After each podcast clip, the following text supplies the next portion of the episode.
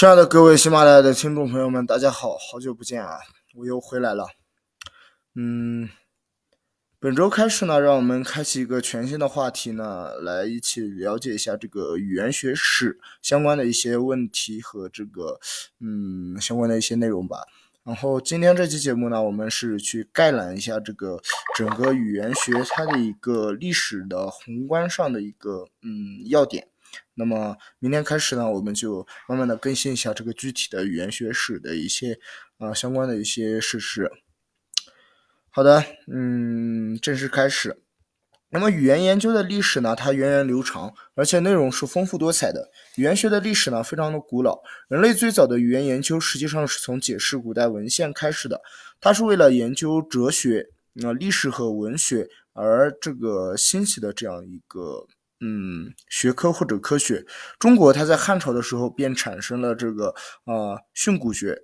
啊大家应该是比较了解的，这个中文系或者说文科方面的话，应该都有所了解。那么在印度和希腊呢，公元前四世纪到三世纪的时候就建立了这个语法学，现代的语言学则建立十八世纪初期，它是随着当时特别有名的这个历史比较语言学而出现的，嗯。具体来看的话，这个各个国家、各个民族以及各个地区，他们在不同的历史时期，在语言研究方面呢，各有特点和他自己的传统。那么所取得的成果，它也是异彩纷呈的。从古代就开始的这个语言研究，能见之于史册而又有显著成绩的，主要是希腊、中国和印度。他们被认为是语言研究的三大发源地。不过呢，当时的研究并不是以研究语言为直接目的的，而大多数是局限于本族语言的范围。嗯，主要是重在对前人的这些典籍啊文献去做注、考证、诠释。嗯，它的最主要的目的就是让人们去读懂这个呃之前的这一些前人所做的典籍和文献。虽然当时的这个研究在方法上是多失之零散、静止而且片面的，不过呢，他们却为以后的这个呃科学式的或者说规范化的这个语言研究呢奠定了相当坚实的一些基础。比如像欧洲，它在十九世纪以前。呃，中国在鸦片战争以前的这个语言研究，它都是属于以上提到的这一种失之零散而且禁止片面的一些方法。嗯，这一对阶段呢，被人们称为这个语文学阶段，或者是语言学的前科学期。提到这个语文学呢，我还是要多说几句。国内的话，嗯，搞这个的，我知道的有一个叫这个清华大学的吧，叫这个沈卫荣，藏学跟语言语文学方面的，他主要搞这个什么佛教语文学。他的书我也读过不少，之前他是搞这个清史研究的嘛，啊，这个元史研究，不过现在已经转向这个清朝跟这个啊藏学方面的这个研究了。感兴趣的可以去找他的文献读一读。语文学这种，嗯，他的著作或者说他的作品给我最大的印象呢，就是嗯特别清楚。它主要是对这个文献做注嘛，这样就是要把一个呃书或者说之前的这个历史上的这个文献，让他去别人去读懂它这样的一个学科，大家去可以去感受一下。那也就是说，语言学刚开始的这个第一个阶段，在语言学的前科学期呢，就是这个语文学阶段。如果像是语言学界所普遍认为的那样呢，从一七八六年这个英国的爵士 W 琼斯。啊，W 琼斯的话，这个也是语言学界特别有名的一个人物。他提出了这个原始英欧语，它有着共同的呃，英欧语它有着共同的来源，也就是这个原始英欧语的构拟嘛。它就标志着啊，整个现代语言学诞生的话呢，嗯，这样的观点的话呢，我们如果去赞同这样的观点呢，语言学实际上就已经有两个世纪的历史了，啊，也就是整个科学史的语言学。那么在这两个世纪中呢，语言学经过了三次比较大范围的这个方向性的转折。嗯，可以说这个方向到现在也是没有定下来，现在只是在这个认知语言学或者，呃，现在这个认知语言学是大头嘛，主要是在这个转换生成语言学的这个范畴里面，嗯，还没有定下来，而且它肯定不是终点，还会一直变下去的，这个是毋庸置疑的。嗯，我们来看一下，首先是第一个这个大方向是在十九世纪是叫这个历史语言学，那么历史语言学它其实也标志着个现代的这个语言学的诞生。嗯，还是提到刚刚那一位英国的爵士 W 琼斯，他发现呢，他的发现呢，启发了当时的语言研究者的想象。此后的一百多年的时间里，将近一个世纪的时间里，除了在语言历史比较研究以外，其他方面的研究啊，都显得黯然失色。也就是说，当时的这十九世纪呢，历史语言学是占到了一个大头。当时的学者们的著述呢，大多是比较语言学方面的啊。接着呢，他们就呃致力于去构拟这个原始的印欧语。嗯，刚刚应该解释一下，大家不熟悉这个语言学，不像我这么厉害的话，肯定是有一点雾水啊。这个印欧语，嗯，大家如果稍微对语言学方面有点了解的话，就知道有个东西叫做语系嘛。那么，比如我们中国国内的话，最主要就这个汉藏语系。那么现在还有这个印欧语系，还有像其他什么阿尔泰语系啊那些，就是这个语系，嗯，它就有这样一个，嗯，它就。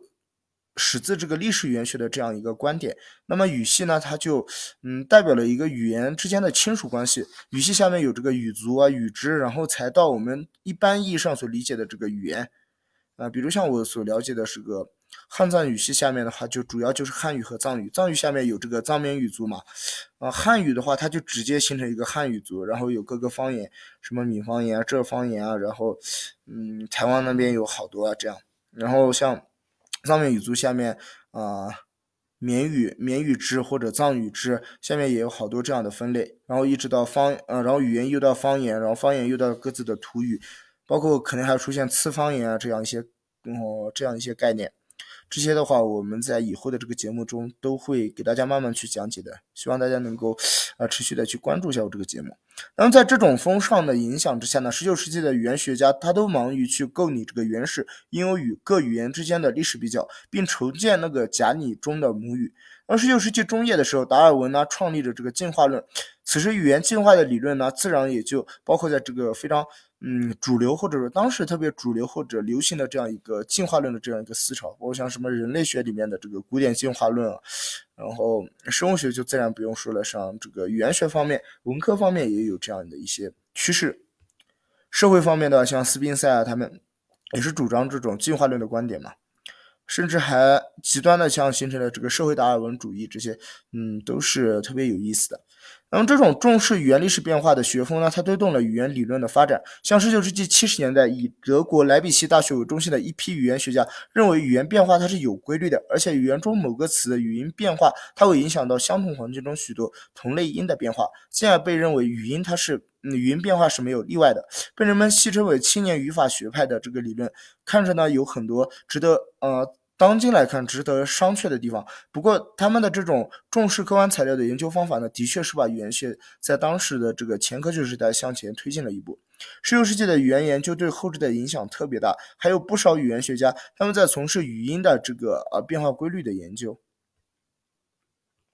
那么，时间来到这个二十世纪初期中叶，呃，初期到中叶的这个描写语言学，到了二十世纪呢，语言研究的重点呢，开始从语言变化转向了语言描写，也就是对语言的这个记录，你比如用国际音标去记录啊，这样。那这种转变的发起人便是大名鼎鼎的这个索绪，他是瑞士的语言学家，啊，瑞士语言学家 F 索绪，瑞士。我看那个荣格，荣格也是瑞士的吧？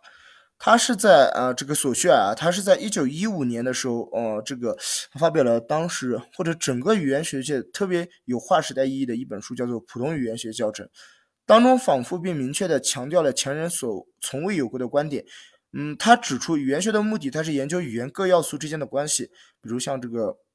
语音、词汇、语法这样。嗯，包括现在的话，已经不是这样划分了，比较传统，就是如果我看国内的大部分论文，还是从这个语音、语法。还有词汇这些角度去研究的，语言要素的它的价值呢，是由它与其他要素之间的关系来决定的。语言就是由这些要素精密交织而成的一种结构，从而创立了这个结构语言学。结构语言学。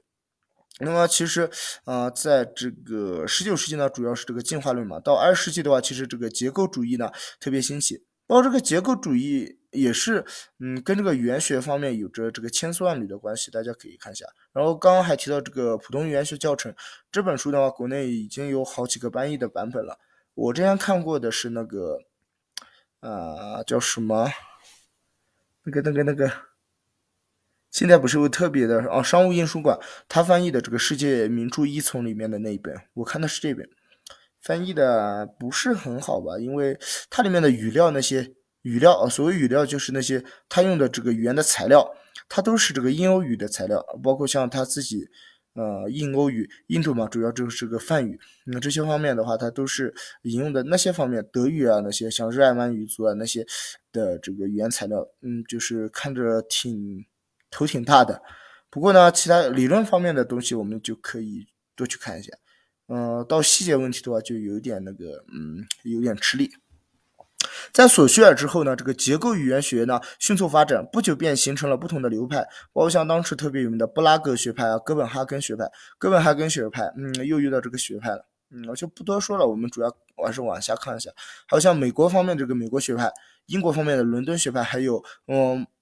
俄国方面此时也已经有所发展，有这个形成了这个莫斯科学派。他们分别呢是从这个呃布拉克语呃布拉克学派他们的这个功能，然后哥本哈根学派他们的音位，还有像美国学派的语符啊，还有像伦敦学派、莫斯科学派他们的这个控制论的角度啊等等，他们发展了这个结构语言学，尤其是这个美国学派的代表人物 L 布隆德尔呃布隆菲尔德等人呢，他为后来的语言研究呢建立一个极为有价值的方法论。但是随之而来的，则是语言研究范围变得越来越窄，以至于他呢与别的科学呢逐渐失去了联系，从而变得像是一个局外人而不敢去涉足深奥的学科。这样呢，啊，他也必将会面临一场革命。也就是说，这样的一个发展的现状呢，为他就隐藏下了一个这样的革命的一个种子。那么在二十世纪中叶的呃时候，一直到近期呢，就呃逐渐转向这个生成语言学嘛。主要看一个时间节点是在一九五七年，年仅二十九岁的这个美国麻省理工大学的这个麻省理工学院啊，当时是这叫做教师，呃，是这个麻省理工学院的教师，恩，乔姆斯基啊，乔姆斯基终于出现了，特别有名的一个人，他便出法出版了这个句法结构一书，这本呢当时仅只有一百二十页的一个小册子，使得语言学发生了一个新时代的转变。乔姆斯基个人认为，这一个之前提到的布隆菲尔德学派，他的研究范围呢太窄了，而且胃口又太大。他想从一堆语言材料里面去发现一套适用于任何语言的分析和描写方法，这显然是不现实的。语言学家关心的不该是一堆语言材料，也就是这种言语或者语言的行为。言语或者语言，言语跟语言的话，这个我们还是要区分一下，包括像能指所指这些概念，我们都会在今后的节目中慢慢的给大家讲解。啊，希望大家能够持续关注。呃，那么他不应该是去关注这个语言学会、语言行为，而应该是去关注语言能力，即人脑中先天具有的一种能够认知和生成无限多种合格话语的这样一个能力。同时呢，他又能够辨别错误呃句子的能力。语言学家应当对语言的这个内在系统呢，先有一个推测和假设。那么描写具体的语法，它就是描写语法，它运用一系列规则来。生成合格的话语和辨认不合格话语的啊语法，便是生成语法。乔姆斯基呢，开创了这个生成语言学的时代。语言学家当前讨论的是生成语法呢啊，它有好几种，其中比较著名的便是乔姆斯基的转换生成语法。在乔姆斯基的影响下，他的学生当中有像 G 科雷夫，还有像 R.S. 麦克莱，他们建立了生成语义学。美国语言学家 C 费尔莫尔，他还建立了这个。啊，格语法目前的语法学，它是格语法、生成语义学还有转换生成语法三足鼎立的这样一个局面。好了，那么今天作为这个语言学史的开篇之讲呢，主要就概览了一下整个语言学史的这个它的前科学时期和这个之后近代的这个三个比较主要的一个历史阶段。那么往后呢，我们会不断的更新，希望大家能够持续的关注。感谢大家的收听。